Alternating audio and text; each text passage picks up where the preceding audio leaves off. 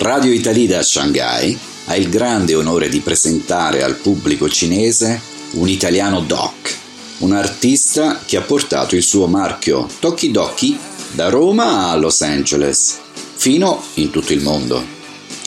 Così come canta David Bowie, il creatore di Toki Doki è proprio un eroe e ci insegna che i sogni possono realizzarsi.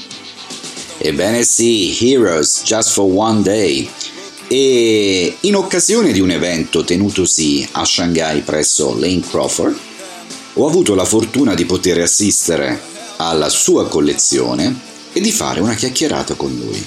Grazie a Yuki, designer di Tokidoki a Shanghai, per l'invito a partecipare appunto alla sfilata.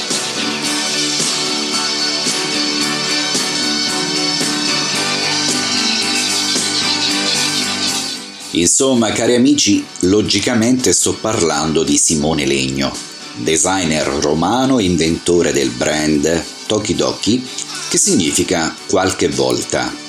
Infatti qualche volta anche i miei sogni si realizzano e auguro lo stesso anche a voi. Comunque Simone Legno è fortemente ispirato al mondo degli anime giapponesi, il suo universo visivo ha avuto un enorme successo in tutto il mondo, portandolo a creare sinergie con aziende e designer di enorme fama a livello internazionale. Tanto per, cita- per citare un gigante con cui Simone Legno ha collaborato, ricordiamo Lagerfeld.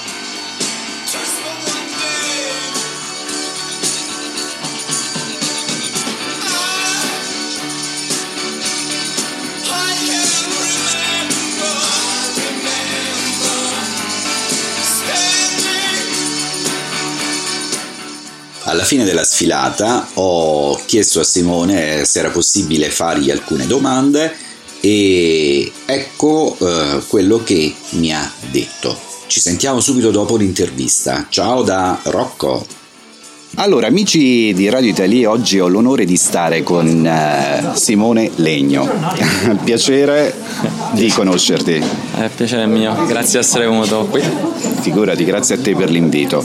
E volevo chiederti come è nata l'idea di Toki Toki?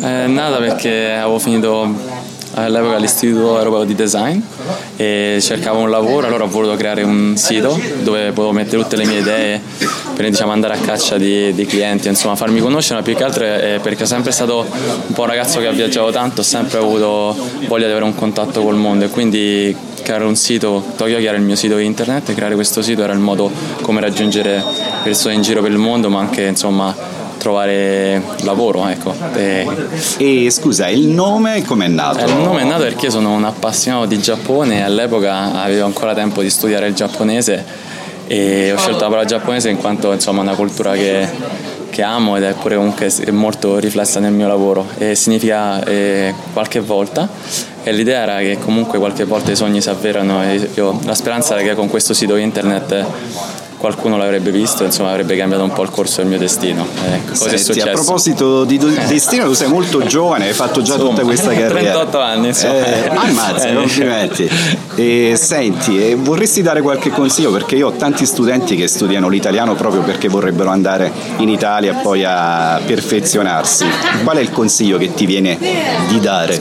Eh, beh, più che altro è, ormai è sempre più difficile in quanto veramente sta, in qualsiasi campo ci sta molta professionalità, molta competizione e secondo me se si vuole cercare di fare qualcosa che non sia ordinario bisogna comunque dedicare completamente la vita.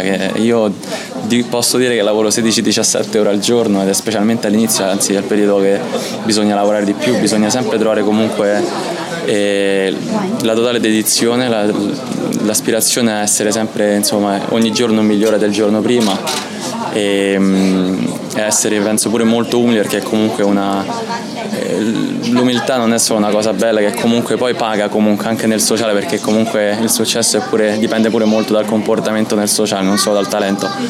E, ma comunque l'umiltà ti porta sempre a cercare qualcosa di, di migliore nel, nelle tue qualità, nella tua professionalità Certo. Senti, è la prima volta che venivi qui a Shanghai, in Cina, cosa ti aspetti dalla Cina e cosa ti aspetti da questo fashion show? No, Quali sono le tue impressioni?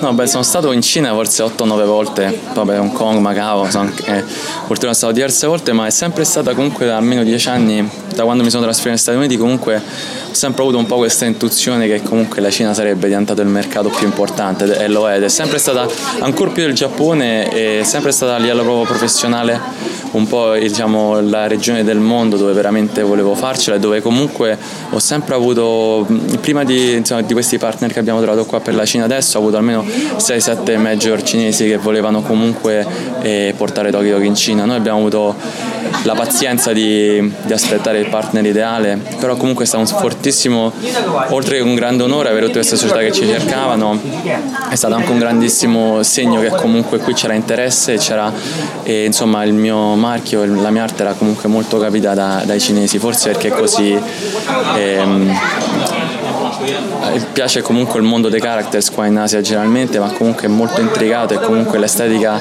diciamo complessa e fa un po' parte proprio del, del dell'eredità proprio culturale cinese anche nell'arte antica no? rispetto magari alla Corea o al Giappone dove c'è un minimalismo molto più eh, sfrenato però comunque la Cina comunque si sa che comunque adesso ormai diventa la capitale del design, la capitale della moda, la capitale dell'arte contemporanea e che ne Shanghai. Di Shanghai? Eh, appunto, scusa, volevo dire Shanghai, non la Cina, ma comunque sì, la Cina come paese è, per chi comunque viaggia un minimo penso, penso che sia adesso il, il paese più il paradiso per chi vuole fare arte e chi vuole fare business per me è la Cina in questo momento senti qual è la tua idea di fashion? che cos'è la moda per te? che cos'è essere elegante?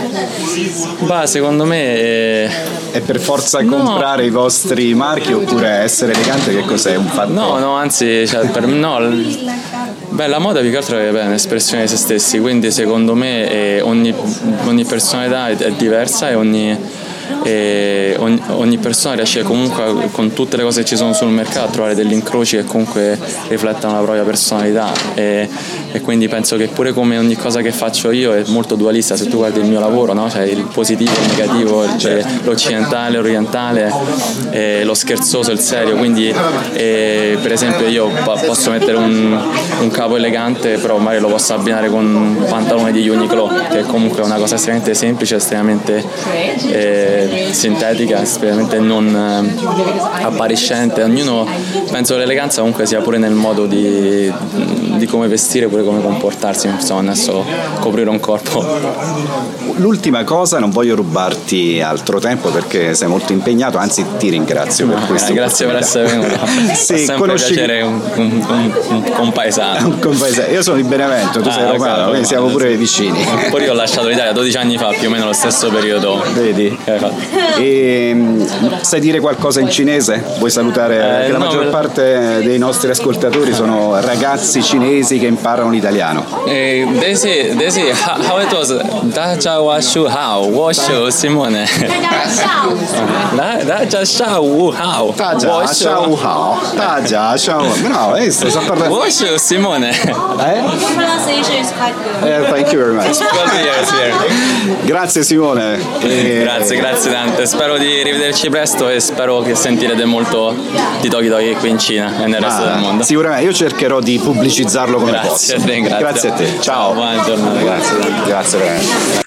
Eccoci ritornati e spero che vi sia piaciuta l'intervista a Simone Legno e non ho voluto rubargli molto tempo anche perché era molto molto impegnato e anche perché non mi aspettavo che mi dedicasse questi 5-6 minuti ed è un ragazzo molto disponibile ed era anche un po' imbarazzato. Posso immaginare che anche i grandi si eh, emozionino ancora. Ciao Simone, sei, sei straordinario. Volevo svelare una curiosità riguardo a te, caro Simone.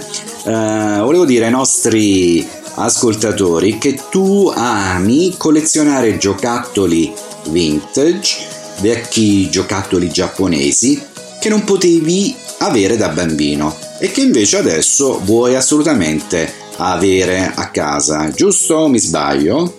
Quindi, quindi l'amore per il Giappone e ultimamente anche per la Cina sono, eh, è una cosa che caratterizza eh, Simone. Giappone che amo anch'io e sapete cosa ha detto Simone riguardo al Giappone? Che è un paese che ha una raffinatezza e una creatività talmente unica, un'eleganza estetica, una follia creativa il Giappone è immagini, è colore, è pupazzetti, è il paradiso per uno come appunto come lui che ha sempre avuto la matita in mano. E su queste parole di Simone Legno vi abbraccio cari amici di Radio Italy, chiocciola outlook.com e ci sentiamo prossimamente. Un abbraccio a tutti, ciao da Rocco Lausch, l'anti DJ.